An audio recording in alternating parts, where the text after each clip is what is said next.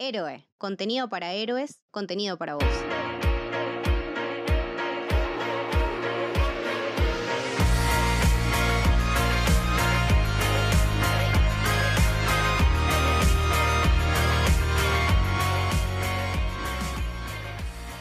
Bienvenidos, bienvenidas, bienvenidos al Camino del Héroe. Mi nombre es Leticia y hoy vamos a estar hablando de la última serie del año de Star Wars. Para mí, personalmente, la mejor serie de Star Wars hasta el momento. Vamos a hablar de Andor y para eso estoy con Santi. Hola, ¿cómo andas? ¿Cómo va Leti? Sí, la mejor serie de- del año de Star Wars realmente. Eh, y bueno, ya vamos a desarrollar por qué termina siendo la mejor serie de Star Wars, eh, estadísticamente. Eh, sí, la verdad es que nos- eh, creo que estamos en la misma que no dábamos dos mangos por esta serie hasta que vimos el tráiler. Dijimos, ¿qué carajo nos van a contar de este personaje? Me pasó lo mismo. Es, es más, a vos vos creo que te pasa lo contrario, pero a mí no me llamaba la atención entre el personaje de Felicity Jones y el de em, Diego Luna. No me queda con el Diego Luna y digo, ¿por qué Diego Luna? Hasta que vi el tráiler y entendí realmente. Y es, claro, no es. Está mal puesto el nombre. Vamos a asumir. Andor es una excusa. Eh, no, para mí está bien. Exactamente. Andor es una excusa para contarnos una historia mucho más profunda, más cruda, más adulta, más sucia. Pero bueno, de eso vamos a hablar eh, un poquito más adelante. Ahora lo que queremos mencionar es básicamente por qué un producto tan bueno fue visto por tan poca gente, ¿no? Y con una recepción de la crítica con números altísimos. Rarísimo, rarísimo. Si nosotros vamos a Rotten Tomatoes, que para los que imagino que ya lo deben conocer, pero bueno, es una es para mí la mejor en lo que es crítica porque te mezcla eh, un perfil de crítica muy fino, digamos no ya ser IMDB que te permite que entre cualquier, cualquiera o Film Affinity, y también te muestra lo de la audiencia, ¿viste? Porque están muchos los que se quedan con la película galardonada y decís, bueno, sí, eso es lo que les gustó a los especialistas, a los que están dentro del rubro, pero no solo ven ellos la película, sino que le da también una audiencia más masiva. Entonces Rotten Tomatoes te mezcla estas dos cosas y la particularidad que tiene es que es muy difícil mezclar las dos. Eh, tipo, combinar. Generalmente cuando una está muy alta, otra está muy baja, y cuando las dos están muy altas, significa que tenemos una película que va a quedar para la historia. Por ejemplo, una que me acuerdo. Serie, acá estamos hablando de una serie. No, eh, sí, pe- película, serie, pero ¿por qué dije película? Porque iba a dar el ejemplo de eh, Parasite. Parasite fue una de las que picó muy alto en ambos. Quise dar ejemplo de una película porque suele ser más serie, pero bueno, en series también. Y en este caso, el número de aprobación por parte de la audiencia con la primera temporada de Andor es del 85%. Es muy alto. Pero el porcentaje de aprobación de, por parte de la crítica es todavía más alto. Es del 96%. Yo me planto ahí, te digo, ¿eh? El 96%. Sí, sí, para mí es altísimo. Y iba a dar el número de, de críticas, pero no lo, no lo tengo acá de cuántas. eh, no, no- lo estoy encontrando, pero igualmente está mezclado entre varias cantidades, varias cantidad de personas. eh, obviamente mucha más reducida la crítica que la audiencia. Pero nos quedamos en esto, en un 96%. Y en este 96% es que nos encontramos con la serie mejor puntuada de todo el universo de Star Wars. Porque Andor termina teniendo 96%, la que más tenía era, esto- esto- todo esto te estoy hablando por parte de la, de la crítica. Normalmente vamos a decir eh, los dos. Andor termina siendo 96% de aprobación por parte de la crítica, 85% de aprobación por parte de la audiencia. Abajo, esta es una serie que nunca pensamos que le iban a destronar, que es The Mandalorian, con 93% de aprobación por parte de la crítica y un 92% del público. Ahí ya vemos cómo se ve. Más parejo. Claro, pero porque realmente eh, es una serie que Disney apuntó a eh, expandir mucho más el, el fandom. Pensemos que fue la primera serie que estrenó Disney Plus, la primera serie original que estrenó Disney Plus. Sí, con la que salió a la cancha. Claro, fue con esa, la primera temporada de Mando, y no solo era para lanzar la plataforma, sino también para lanzar Star Wars a un mundo más masivo que siempre por ser ciencia ficción termina siendo más de nicho. También para unificar a un fandom que venía roto después de la última trilogía. Claro, muy, muy dividido, necesitaban eso. Porque hacía falta algo. Veníamos los que disfrutamos gran parte de la última trilogía, saquemos de episodio 9 en mi caso, versus los que no la quieren para nada, los que no les gusta nada. Entonces con el mando como que se volvió a, a, unificar, a quitar las aguas, ponemos un personaje adorable, un rudo que se ve modificado por este personaje adorable. Y después, bueno, todo lo que es apelar a la nostalgia, los cameos. Eh, en ese sentido, Andor no tiene prácticamente nada de esto, porque los personajes que, que vemos, que conocemos de otras películas, de otras series, como Mon Mothma, no son cameos, son personajes secundarios directamente, que tienen un desarrollo propio. Sí, sí, cameo, cameo no tenemos ninguno. No, no Vamos hubo. a aclararlo porque Forrest Whitaker eh, no es un cameo, porque tiene su momento. No, es una participación regular. Claro, claro. Eh, pero bueno, volviendo al punto de, este, de, de esta mini introducción que hicimos, con el 96% de aprobación y el 85% por parte del público, fue un fracaso de audiencia, Leti. No tenemos los números específicos porque todo lo que es plataforma de streaming, ya sea Paramount, Disney, Netflix, Amazon, eh, HBO, no te tiran números. Es algo que yo al día de hoy no, no entiendo, pero no hay manera. Únicamente imagino que debe estar para los inversores porque incluso ni siquiera los directores y actores pueden acceder a ese número. Vimos, o sea, nos dimos cuenta exactamente de eso con Sandman y con cómo Neil Gaiman nos iba haciendo el día a día de cómo nos explicó bastante cómo funciona el sistema de Netflix, el tema de los posicionamientos, de estar primero durante tanto tiempo, pero ni siquiera él pudo saber los números de audiencia de su propia serie, por lo que tengo entendido. Así que me parece que es como... No te digo que me diga los ratings, pero decime si le fue bien, si le fue mal. Claro, eso, tío, no te, no te, no te iba a exponer números que- capaz son sensibles para, para, para el manejo de una empresa, pero sí me podés llegar a decir que en un momento creo que lo tiró Netflix como uno muy, eh, muy reducido, tipo... Cada tanto Netflix hace alguna cosita. Claro, pero como diciendo, tanta gente vio tal serie, pero en un momento específico, o sea, yo diría como que lo desarrollen un poco más. Y cuando la rompen con Stranger Things, creo que fue con Stranger Things o con algo así muy... Pero tenía, por ejemplo, en Stranger Things teníamos teniendo más datos de cómo picó el- la canción de Bash en Spotify que cómo picó la serie. Era rarísimo. O sea, Y en los tops Billboard también, o sea... un, un reflejo de lo que generó la serie antes que lo mismo, lo, lo propios números o la propia, el propio éxito, claro, el propio éxito de la serie. Pero bueno, esto es la, esta es la primera paradoja con la cual nos encontramos. Yo eh, creo que no hubo así, o sea, puedes tener mucha gente que odie una película y mucha gente que la ame, por ejemplo, episodio 8 o episodio 9, que casi que están encontradas.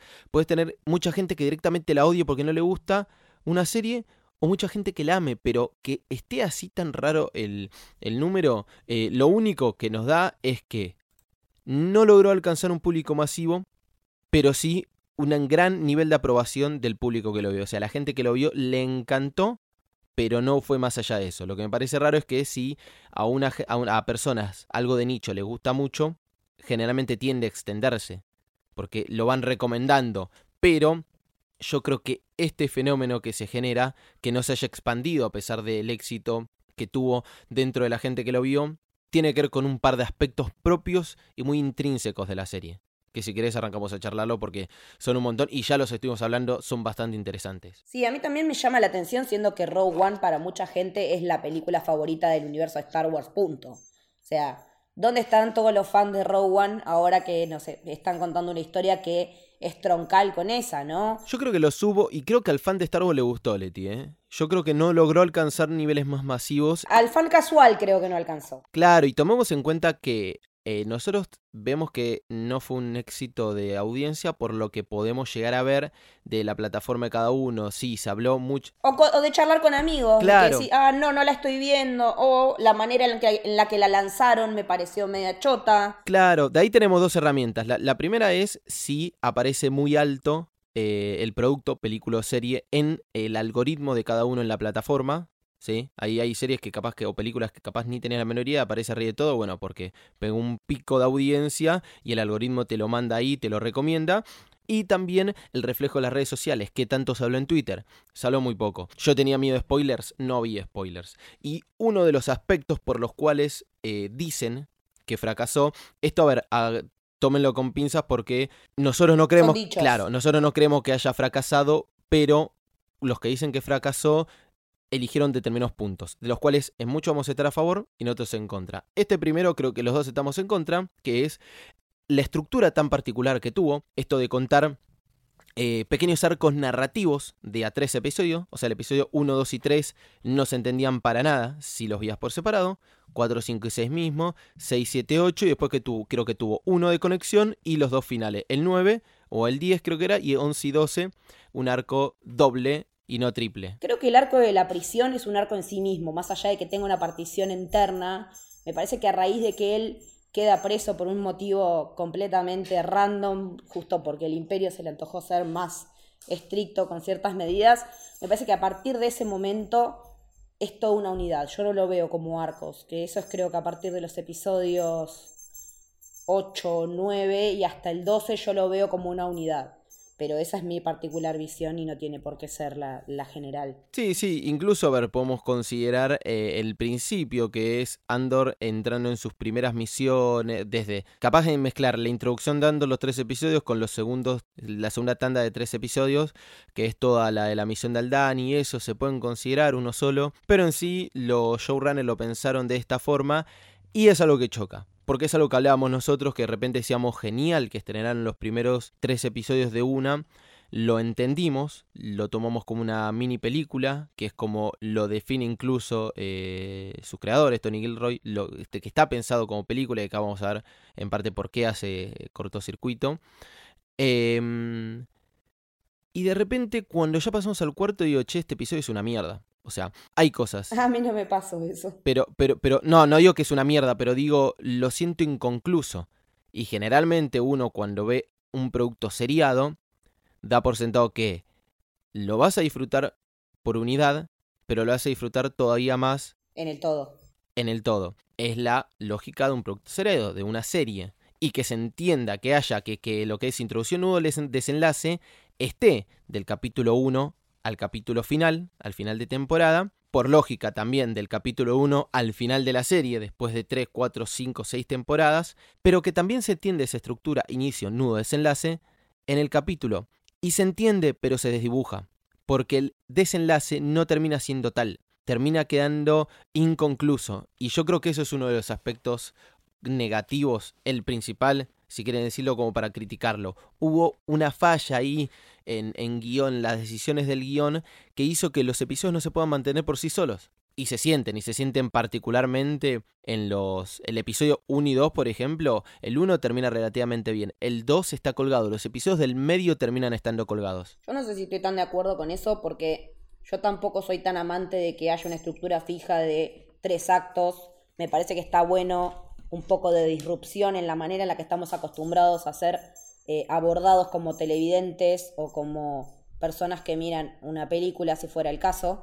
Eh, me parece que está bueno jugar con otros formatos, jugar con otros tipos de maneras de contar. Me parece que a Andor sí le jugó a favor esto, porque yo no estaba mirándola por el cliffhanger, ¿me entendés? A mí me interesaba la historia de fondo que es, eh, como decíamos al principio, Andor es una, una excusa para contarnos una historia que es la de cómo lo peor de lo que es esta cuestión de, de Star Wars no es el Dark Side, lo peor es el imperio y el imperio en su plena forma. Pero bueno, antes de seguir indagando en esto, también vamos a charlar un poquito de quiénes están atrás de cámara, porque hay unos nombres increíbles y también tienen que ver con muchas de las decisiones narrativas y estéticas que se tomaron en Andor, porque bueno, eh, entre ellos no se usó volumen. Digamos que se filmó en escenarios naturales. Sí, eso es algo para destacar que pensamos que era eh, una tecnología que había llegado para quedarse, que estaba cada vez mejor, imposible detectar. Y en un momento yo dije, che, qué bien que está el... A mí me estaba empezando a echar las pelotas el volumen. No, yo decía, qué bien que está el volumen. Pero después entendé justamente, valga la redundancia, del volumen de la producción. Que es una producción que tranquilamente se podría haber dicho con dos mangos con 50. Y es lo lindo, porque la rebelión surge con dos mangos con 50. Exactamente, o sea... Entonces tiene algo pseudo eh, semiótico. Em, yo diría que es más tipo justicia poética, si se quiere, porque es alinear la historia que estás contando con los medios con los cuales la estás contando. Entonces me parece que viene por ese lado, porque... Em, nada, de Tony Gilroy, que podemos decir, ¿no? O sea, inicialmente él no iba a ser el showrunner. Eh, cuando llegó él, medio que se cambió todo el equipo técnico que se pensaba que iba a trabajar, porque iba a haber varios directores del mando trabajando, y al final se fue más para el lado británico. Eh, la mayoría de los. En realidad, todos los episodios fueron dirigidos por tres personas: por Toby Haynes, que es un director británico que trabajó, para decir, un par de titulitos en Doctor Who, una serie en la que estábamos acostumbrados a ver efectos prácticos, porque nunca fue que tuviera grandes efectos hasta ahora que, que se masivizó completamente, pero él trabajó en un run de episodios muy copado, trabajó en Sherlock, trabajó en Being Human y también trabajó en Black Mirror, o sea, estamos hablando de un tipo que estuvo en, en, dirección de, de proyectos muy pesados y que son muy renombrados en la industria. Después otros episodios fueron dirigidos por Benjamin Caron, que también es una persona de origen británico.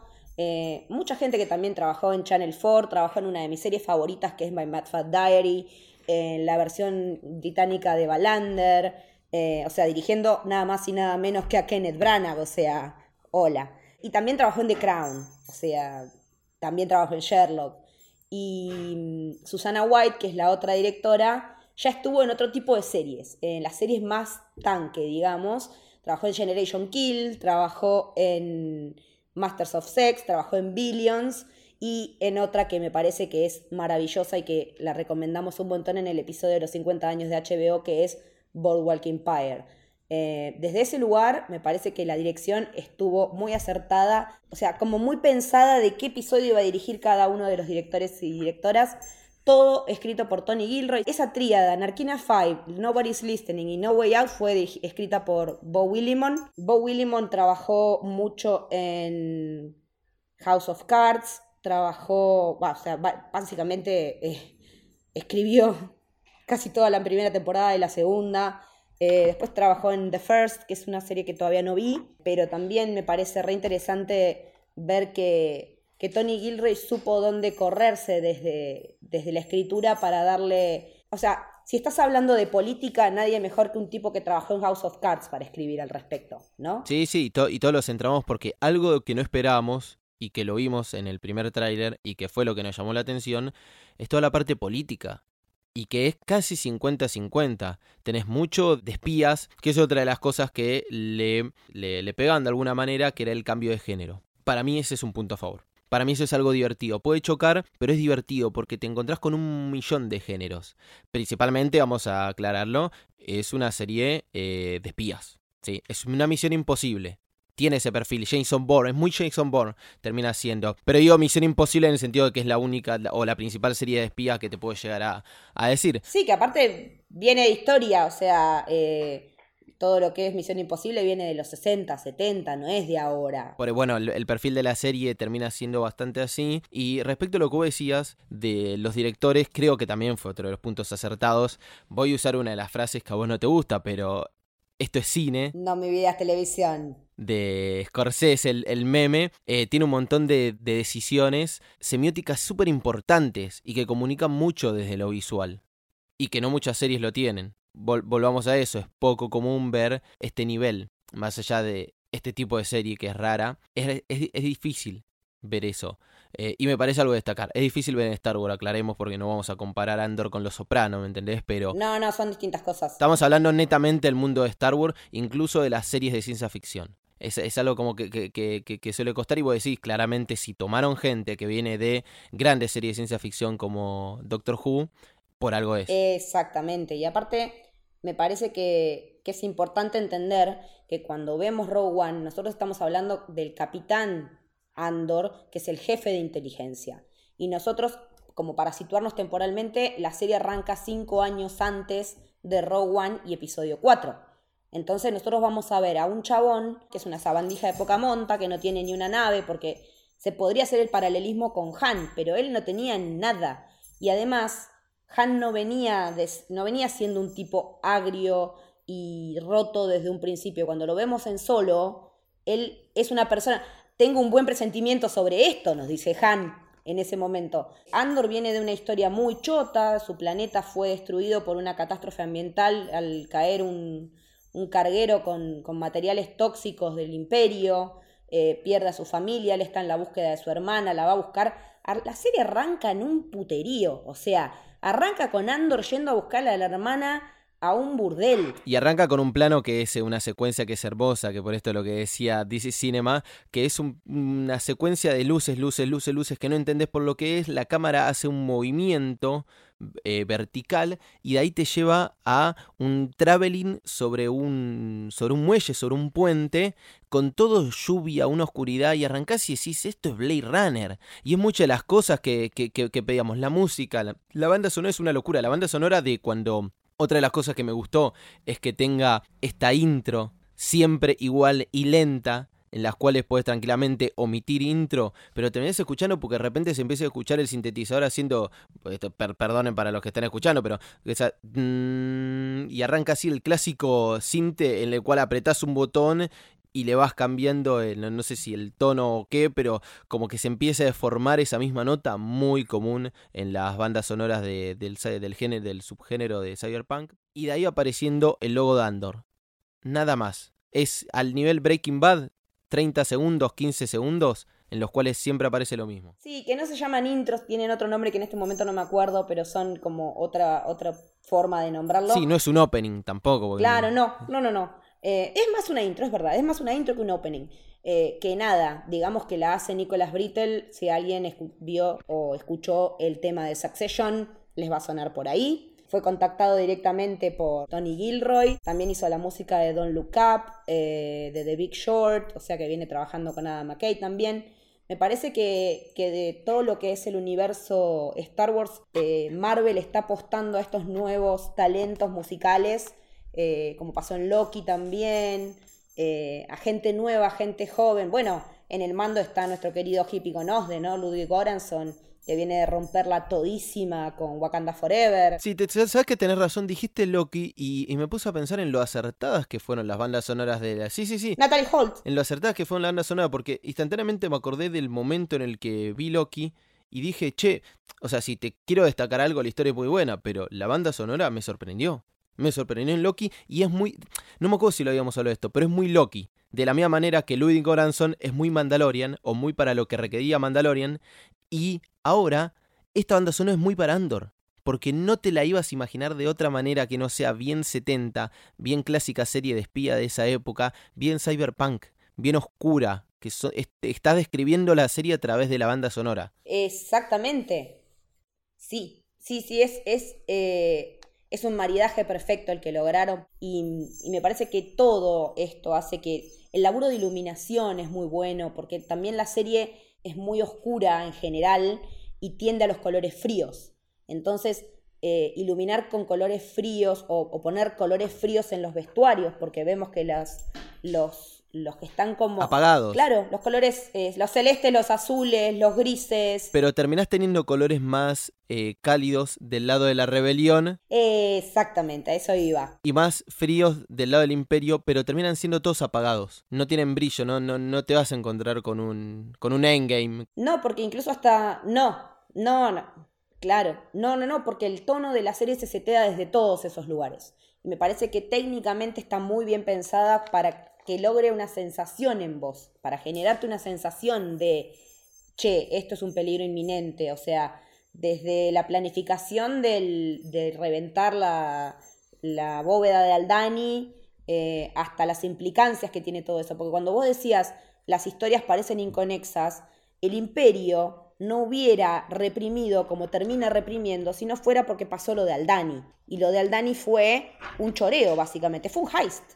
Sea, lo que se organiza con ese grupito de seis personas chotas en ese momento, con Andor, contratado por Lucen, el enorme, nunca me voy a cansar de decirlo, Stellan Skarsgård, eh, que también nos muestra otro tipo de rebelde diferente al que conocemos, porque lo más extremo que conocíamos hasta ahora era So Guerrera, y, y hemos visto careos entre Luten y So Guerrera, y So Guerrera se termina quedando como un, como un tipazo, o sea, Sí, pero, pero más, más eh, un tipo más cínico, porque son como, como dos perfiles. Eh, este es muy parecido al de... Es más frío, me parece a mí. Claro, es más parecido al jefe de, de Andor en Rock One. No me acuerdo ahora el nombre, eh, pero es más parecido a ese tipo de, de líder.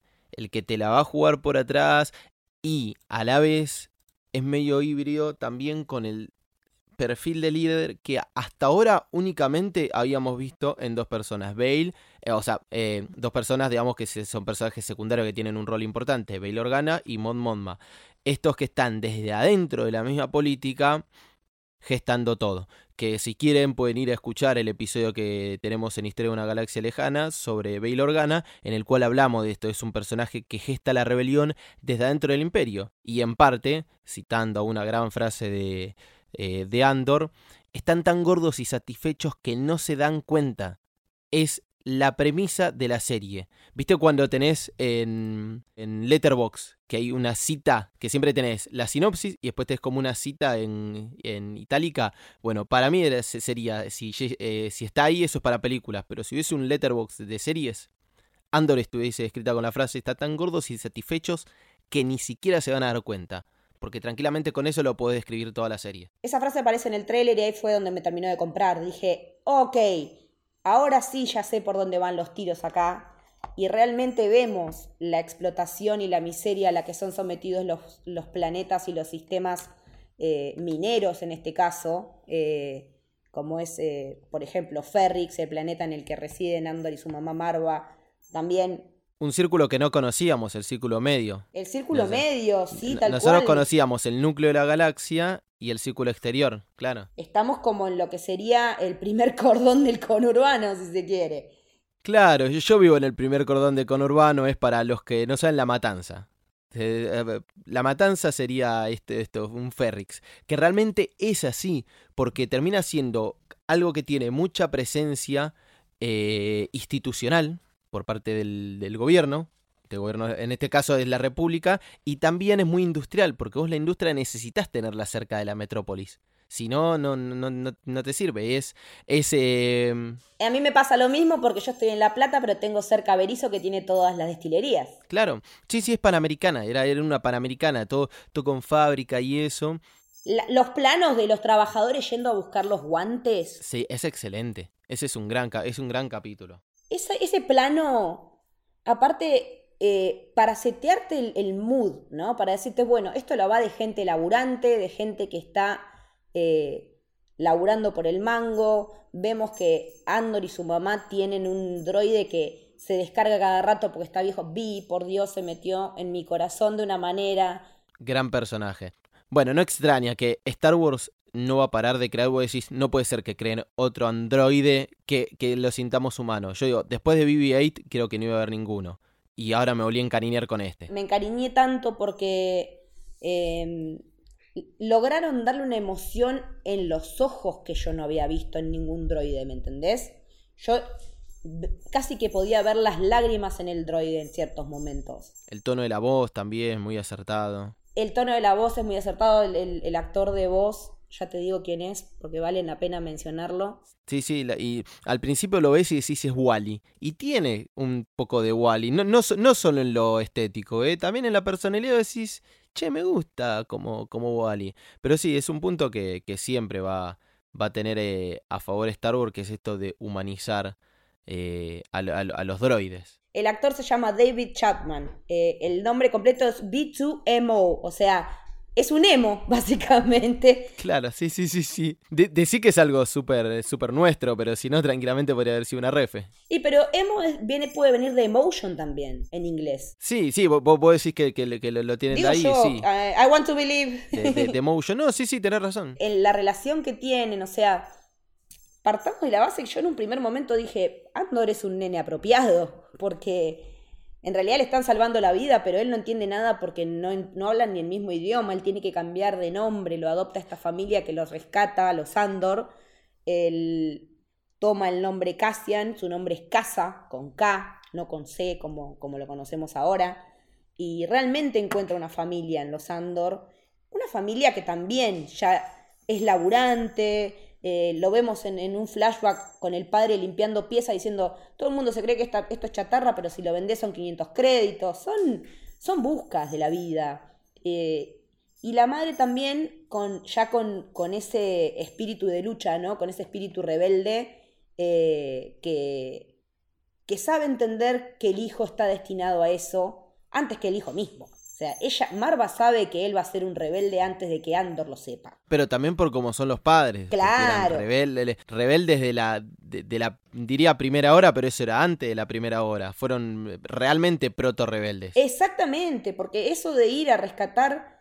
eh, a alguien eh, En un genocidio por parte de... por parte del imperio, exactamente. Andor es originario de un planeta que se llama Kenari, que, que es una tribu también. Son, los vemos y son bastante tribales.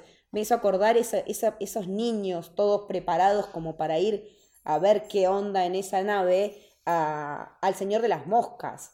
Eh, si bien hay adultos, porque los vemos en un punto, vemos que los niños son los que sufren primero que nada este, esta contaminación por toda esta mierda que está tirando el imperio por toda la galaxia. Y ya desde ese momento te das cuenta que es una serie adulta, cruda, mugrienta.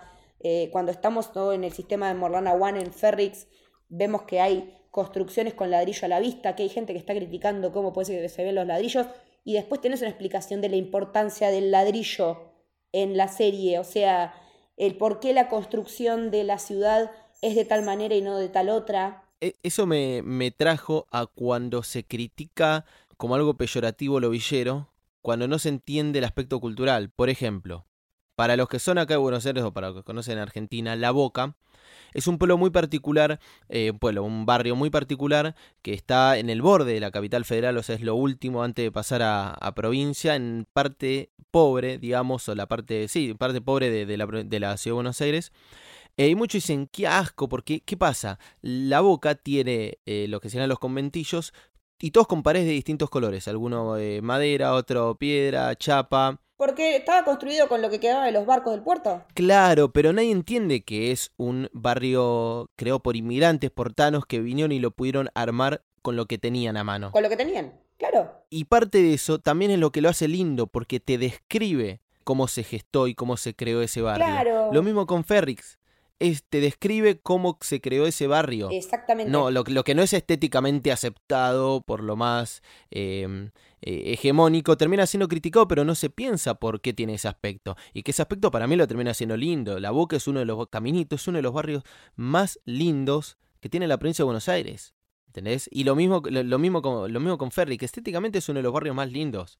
Lo que pasa es que es muy fácil criticar por ser distinto, por no eh, atenerse a la regla. Porque claro, si vos tenés una fachada gótica, agarras y decís, no, qué lindo, mirá qué francés. ¿Viste? Nada. Mirá cuánta plata que hay acá para hacer esto. Pero también lo vemos en contraposición porque conocemos Coruscant en su esplendor, por el lado de la política por derecha, digamos, con esta Mon Mothma que siempre la vimos como líder rebelde, pero nunca la vimos tan en su labor del Senado y en su vida familiar, que es una verga, porque nos enteramos que Sí, eso no lo sabíamos. no sabíamos que las chandrilanos se casaban por conveniencia a los 13 años y que ella está casada con un tipo que no la quiere y tiene una hija a la que va a terminar casando con un mafioso porque necesita guita, pero a su vez sabe que la están espiando, su plan funciona eh, y la vemos siempre radiante, siempre vistiendo una ropa que es preciosa, esos vestidos drapeados, esas telas, eh, me parecieron de un diseño de, vestuario divino. Genevieve trabaja muy bien, me encanta que le hayan podido dar más vuelo a su personaje porque me parece que su historia y su involucramiento con la, con la rebelión desde un punto de financiación, desde las sombras, Claro, porque vos decís, no necesitas nada más eh, fuerza bruta. Necesitas guita, claro. necesitas plata. Pero también lo vimos en episodio 8, cuando dicen, ah, mirá, viste que estos se hacen ricos vendiéndole naves al imperio, EPA, X-Wings. O sea, le venden a todos, no es que, o sea, todos necesitan financiamiento. Y ella viniendo de una familia muy rica, con, en la que tiene eh, acceso a una cuenta bancaria, termina haciendo todo un tejemaneje para que quede como que el marido es apostador y estuvo vaciándole las arcas. Bueno, nom- nombran, eh, ¿cómo es que se llamaba el que aparece en episodio 8? El, el casino. Canto Byte, ahí está. En una, eh, sí, en una referencia que eh, a lo peor de episodio 8, yo toda la parte de Canto y digo que no existe. La, la la peor escena de episodio 8, pero que se pueden tomar buenas referencias, porque eso de toda la gente cheta en un casino apostando y eh, demostrar el maltrato animal era nada más un ejemplo, una excusa para, para mostrar lo que le puede chupar un huevo o lo que le puede importar al imperio y a toda la gente rica. Porque, a ver, no solo son los que tienen un puesto burocrático, termina siendo la gente que lo financia y la gente que lo banca. Lo mismo pasó en la dictadura argentina. Por algo la dictadura es cívico-militar, no eran solo los milicos, no eran solo puestos políticos, eran muchos civiles que se beneficiaban, en ese caso con que la dictadura exista, en el caso de, de Star Wars con que el imperio siga reprimiendo. Entonces eso pasa siempre y, en todo tipo de... De regímenes dictatoriales. claro, de, de regímenes dictatoriales, así es. Me parece que a mí en particular me pegó y a mucha gente en Latinoamérica, por lo que he visto en Twitter, en los países que sufrimos dictaduras durante mucho tiempo, nos vimos reflejados en esa manera de accionar del imperio, en la manera en la que torturan a, a Vix, que es el personaje de Adria Arjona, Quiero, por favor, reivindicar a Adri Arjona. No se queden con lo que hizo en Morbius, chicos, por favor. Es una actriz del carajo. No se queden con el padre. No, lo mejor que hizo el padre es esta chica, que es una actriz de la puta madre. Que, no, excelente, excelente. Eh, que es una ex de Andor. En un momento ella eh, está en pareja, su pareja lo vende a Andor. Viene el imperio y al imperio le importa un huevo que él haya sido el que les entregue la identidad de la persona que estaban buscando la atan a ella con una cadena a la pared y le matan al novio. Y ella se tiene que quedar mirando al novio muerto atada ahí durante quién sabe cuánto tiempo. O sea, eso es áspero. Sí, decíamos, 15, minutos viendo a tu novio muerto y atada porque no te podés mover. Es una, esa escena fue una locura. Y de ahí a la tortura, a una tortura física y psicológica en la que tienen una especie de doctor Mengele que los hace, que les pone como unas unos cascos que les hacen cosas horribles. Era el ruido de sufrimiento de, de una raza que habían eh, colonizado o algo así. Bueno, eh, Muy la naranja mecánica. Sí, no, y episodio 5. Eh, sí. Porque hasta ahora no sabíamos si a Han le habían hecho escuchar eh, Evanescence o algo para torturarlo. Eh, y tranquilamente puede ser este mismo método, tortura sonora. Se sabe que se usó en, en Guantánamo, pero se suele usar este tipo de tortura muy distinta, una tortura muy atípica porque no termina siendo física. Pero Leti, quería hacer un paréntesis, pues decías con esto de la rebelión. A Diego Luna le preguntaron respecto de eh, cómo se han esperado, qué, representaba, y él dijo, eh, acá lo voy a leer textual, dice, creo que hay un mensaje muy claro, la serie habla de lo que somos capaces, de lo que somos capaces cuando articulamos cosas en comunidad, cuando nos sentimos parte de una comunidad. Un objetivo importante para nosotros en la serie era hablar de qué se necesita pasar para que una revolución nazca. O sea, ¿qué necesitan mostrar para que una revolución nazca? Era la gran pregunta, para que una rebelión se forme. Y una cosa que tiene que pasar es justamente eso, el ser parte, el, el considerarse parte de una comunidad y la fuerza que te da eso, o sea, la fuerza de lo colectivo. Y acá retomo, perdón que esté tan insistente con esto, pero retomo lo que hablamos en el episodio de Camino de Argentina 1985. La fuerza de lo colectivo. Es que está, está ligado directamente, está ligado directamente. La fuerza de lo colectivo, la rebelión, es la fuerza de lo colectivo.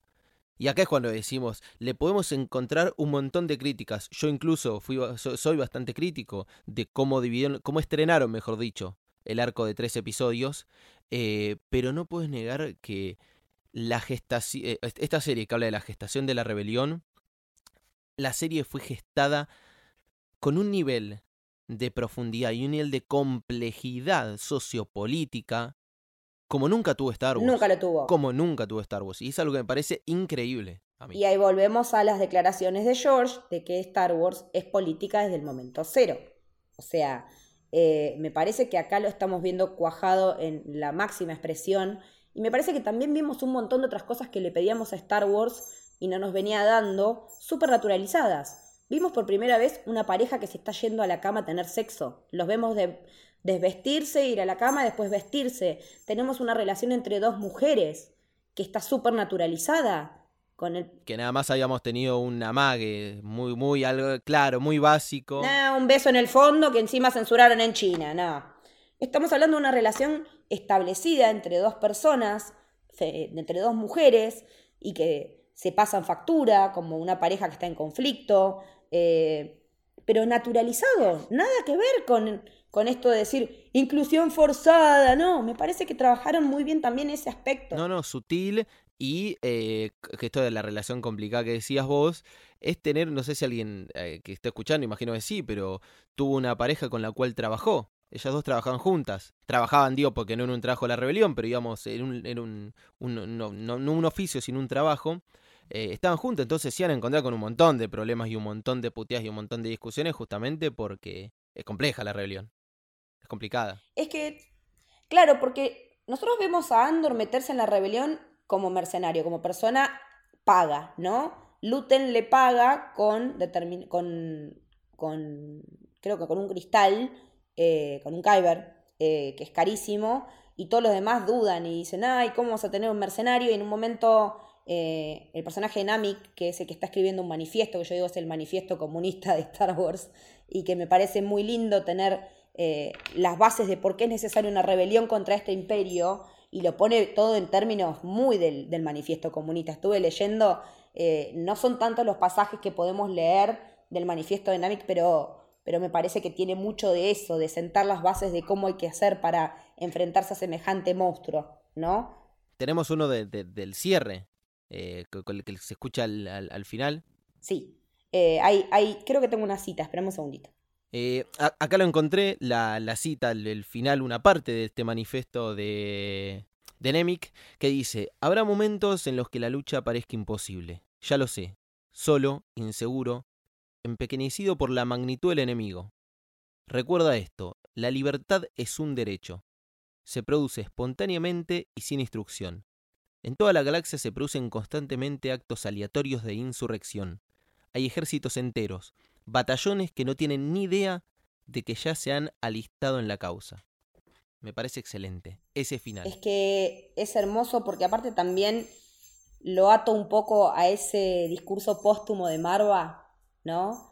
Eh, ella, la madre de Andor, sabiendo que está por morir, eh, graba un holograma eh, y de acuerdo a las costumbres de Ferrix, para ella en particular, que es parte de una, de una agrupación que se llama Las Hijas de Ferrix, en la que son todas mujeres y que tienen un alto perfil dentro de su comunidad, que son referentes. Ella es parte de, ese grupo y una vez que sus cenizas son cremadas, con sus cenizas se hace un ladrillo, ¿no? Eh, que lo que se hace es una procesión con música que al principio es más triste, que también es disonante por momentos y que va cambiando todo eso Además, en el marco de que el imperio está esperando que aparezca Andor en el, en el funeral de la madre, y entonces todo empieza a picarse. Eso es una de las cosas a destacar. Si no fuese porque les conviene que aparezca Andor, no hubiesen permitido el, el funeral, unos hijos de puta. Es que ahí donde juega la rubia, donde juega la rubia, hija de remil puta, y el otro rubiecito wannabe que se mandó cagadones porque él también es un pobre tipo que la madre lo tiene agarrado de las pelotas. Ahí es cuando decimos, es, e, es, es, más peligroso un estúpido que un garca. Siempre lo dije, tener un presidente estúpido es más peligroso que tener un garca. Acá ves como la estupidez termina siendo peligrosa en este pibe. Exactamente, sí, muy bien el papel, el personaje de Cyril. Sí, excelente. Porque aparte tiene hasta la cara y los, los gestos de asco, los dos. Él y la rubia, que en este momento no, no, no tengo a mano el nombre de la actriz, eh, que yo en un momento pensé que el Girio va a ser que era la hija de Luten, pero por lo visto Luten no, no tiene ese tipo de vínculos porque eligió eh, cuando le... Me encanta también cómo está este juego cruzado de tenemos infiltrados de las dos partes, ¿no? Dennis Grow, perdón, es eh, de Dramiro. Así la, la nombramos. Esa cara de oler mierda constante, la verdad que me, me, saca de quicio. Lo vimos al forro de coso, boludo, a, a Yularen, lo vimos ah, Dios, qué traidor de mierda. Cada vez que lo veo en live me da un asco. Pero volviendo a esto que decíamos del ladrillo, ¿no? Y de la importancia de, de, cómo al morir te transformás en parte de la ciudad y cuando se arma todo el quilombo, Brazo, que es como un amigo de fierro de la familia Andor, empieza a pegarle con el ladrillo que es, de, que es Marva, no de Marva, que es Marva, hoy por hoy, luego de haber muerto, partiéndole la jeta y la cabeza a los imperiales. Y yo cuando vi esas escenas de... Hermoso momento. Se escuchaba de fondo, eh, ya no sos igual. Sí, tal cual. Eh, ya no sos igual, ya no... Pero me pasó una vez de tener que atravesar eh, en la ciudad de La Plata una revuelta con represión, con caballos, con gases lacrimógenos, y te juro que me llevó a ese momento. Cuando vi los escudos, cuando vi a los tipos plantándose en hilera, a los cabezas de tortuga, eh, y la gente yendo y embatiendo y cayendo y volviendo a levantarse, los que no se levantan porque ya están muertos, es increíble que uno pueda evocar cosas propias de esas circunstancias. Yo esa vez me pasó de pedo, yo estaba yendo a la facultad y no me acuerdo qué, cuál era el problema, pero yo tenía que pasar por el lado donde está la caballería y, loco, mete miedo en serio. Y fue como, me, me siento muy interpelada por esto, porque yo no te digo que yo estaba en la manifestación, yo pasaba en bicicleta para ir a laburar o para ir a la facultad, no me acuerdo. Año, no, tiene que haber sido cerca del 2001 porque en ese momento es donde estaba todo roto. Pero digo, cuán lamentablemente cotidiano es ver estas escenas y verlo, y verlo como está filmado también es muy inmersivo porque está hecho con cámara en mano, vos sentís cada viandazo, sentís cada... Encima el sonido de los blasters en esta serie es distinto y se parece más a un tiro. No es tan el pium pium como siempre, es más seco, parece más un tiro. Eh, lo noté particularmente cuando, están, eh, cuando está ahí Lucen viendo si lo contratan o a Andor. Y, y me parece que, que, el recorrido que vimos hacer a Andor en esta serie como personaje, si bien falta una temporada más porque está confirmada la segunda temporada para 2024 y ya sabemos que va a cortar con el comienzo de Rogue One, eh, por lo cual yo no descarto que haya cameos ahora sí, no sé, ponerle un Mats, por decir. Pero ahora sí, literalmente cameos, ¿no? Un sí. Whitaker. No, no, no, no. Eh, cameos o sea, de son un cameos episodio. realmente. Sí. Eh, claro, más como para el fan, decir, sabes que está muy cerca, es que es muy probable que aparezca, te lo hago aparecer. Sobre todo por la escena post créditos. Claro. Sobre todo por la escena post créditos, porque ¿quién es el ingeniero que diseñó la estrella de la muerte? Hablemos de eso, hablemos de lo circular que termina siendo Andor. La prisión, gran episodio y en la prisión ellos están construyendo parte de lo que después Andor va a ayudar a destruir. Cuando Andor lo llevan preso se encuentra con un montón de gente que trabaja en turnos. Con Snoke. O sea, se encuentra con Snoke, o sea.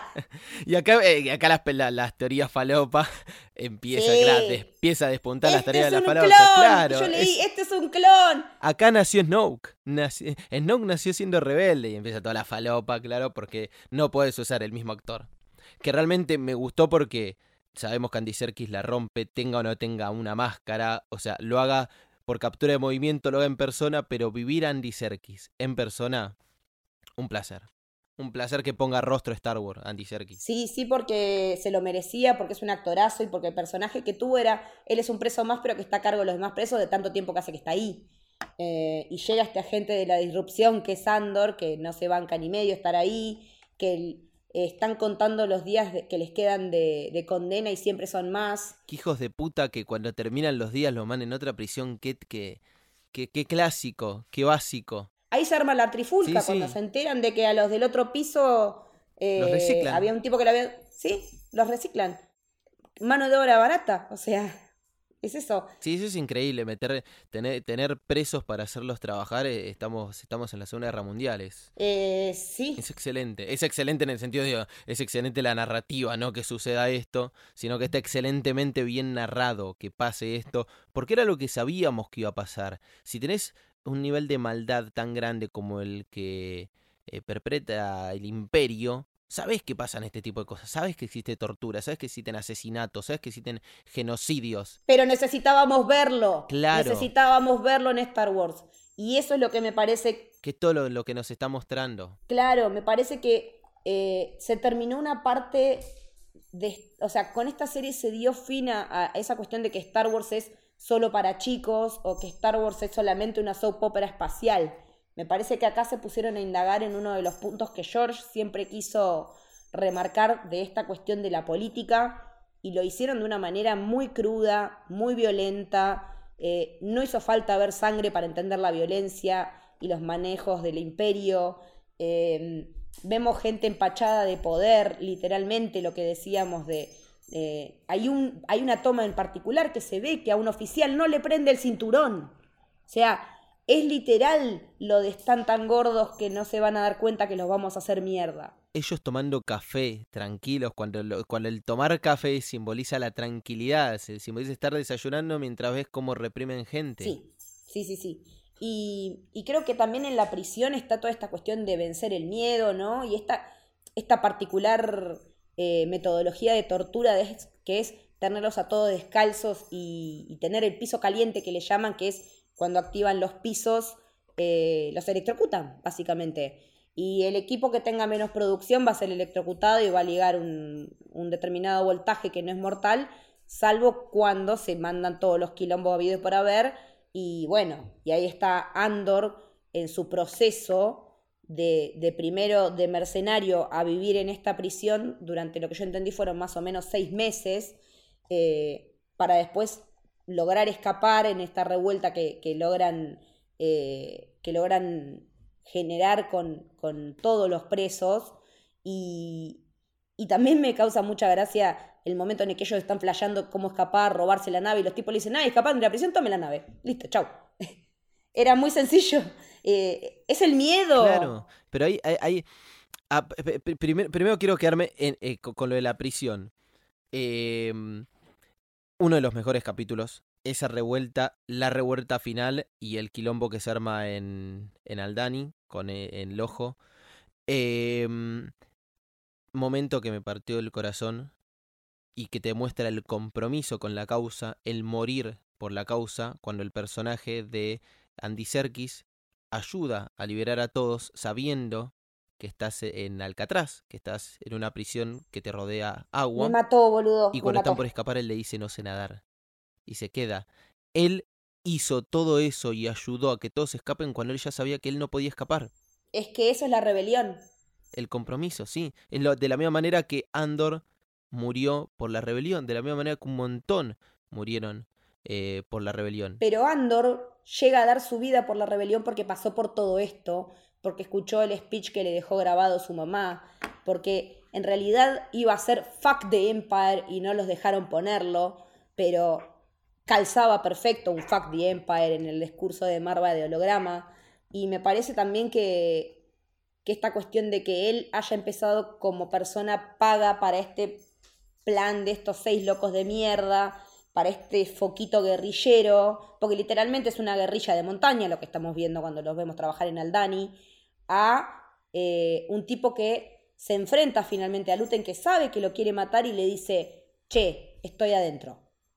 Y así termina la temporada y bueno, después la escena post créditos cuando nos enteramos que estaban construyendo la mismísima estrella de la muerte. Eso me pareció, o sea, esa circularidad eh, de estar construyendo lo mismo que vas a destruir, me pareció que, que, cuaja perfectamente con lo que es el espíritu de Rogue One, que vale la pena verla antes y después de terminar la temporada, porque yo lo hice y, y se recontextualizan un montón de cosas y me parece que ahí es donde vemos que la serie, más allá de, de llamarse Andor porque es Cassian, habla de cómo muchos personajes a lo largo del universo de Star Wars se van involucrando en la rebelión, mismo Mon Mothma eh, mismo ya... Este es uno de los tantos. Eh, Rebels. Sí. Eh, también son personajes que se van involucrando y muchas veces se van involucrando de manera involuntaria. Es el final del manifiesto de Nemik, en donde dice hay ejércitos enteros, batallones que no tienen idea de que ya se enlistaron en la, en la causa. Entonces es increíble, es, es cuando vos decís la diferencia entre los rebeldes y la alianza rebelde. La alianza rebelde son rebeldes organizados, que los vemos en la trilogía original y que los vemos en Rogue One. Pero antes, en Rebels, en algunas partes de, Clone Wars, no se ven esos, esos rebeldes. ¿Y por qué digo Clone Wars cuando es previo al Imperio? Porque ya había rebeldes antes de eso, gente que no estaba conforme con la, la estructura que estaba siguiendo la República. Ya estaba So Guerrera desde chiquito. O sea, también pueden escuchar el episodio que le dedicamos en Historia de una Galaxia Lejana a So Guerrera, en el que contamos cómo es que él se suma a la, rebelión desde la época de Rebels, digamos. Eh, pero bueno, todo eso está en el episodio si les interesa escucharlo. Pero realmente la verdad que, como para ir cerrando, me parece que, esto es un, producto que hacía falta para Star Wars, que necesitábamos ver por lo menos los que estamos con ganas de seguir expandiendo en este universo y ganas de ver algo distinto, ¿no? Porque también están los que te dicen, oh, solamente está Star Wars y, el mando para vender muñequitos. Primero, es una franquicia que sobrevivió, que nació vendiendo muñequitos, así que es un argumento que ya queda inválido por sí mismo. ¿Querés algo más adulto? Acá lo tenés.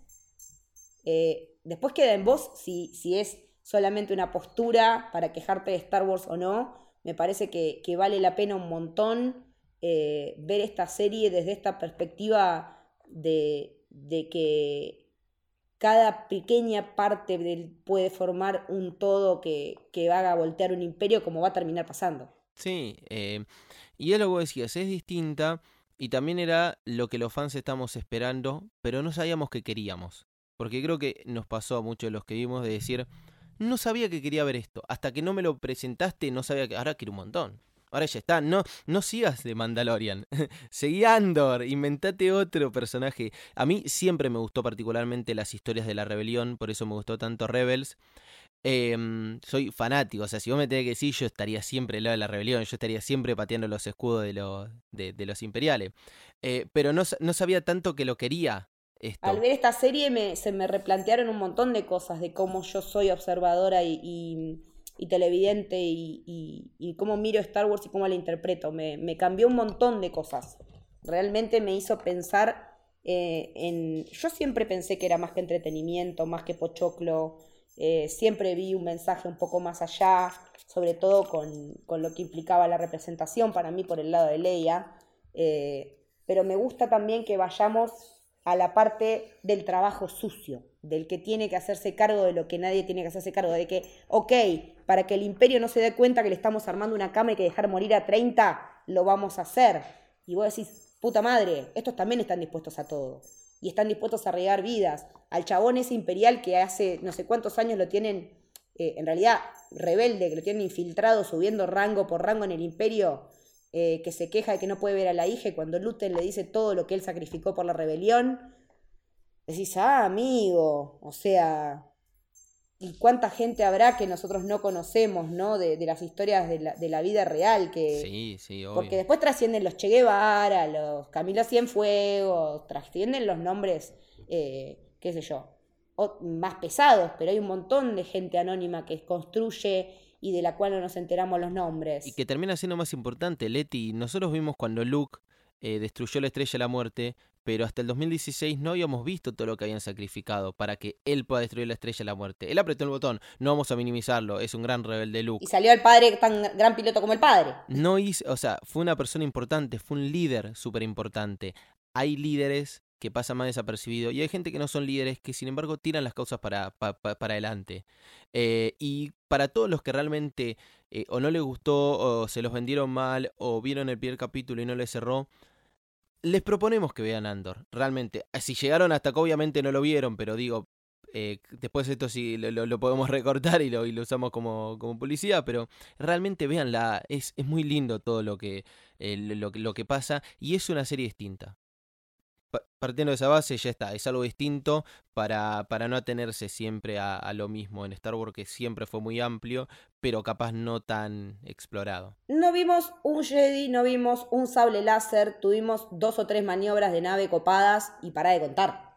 O sea, olvídate de lo que conoces de Star Wars como franquicia y con sus sellos característicos, porque acá, mentira, el sello característico que está de Star Wars acá es la rebelión que no es menor.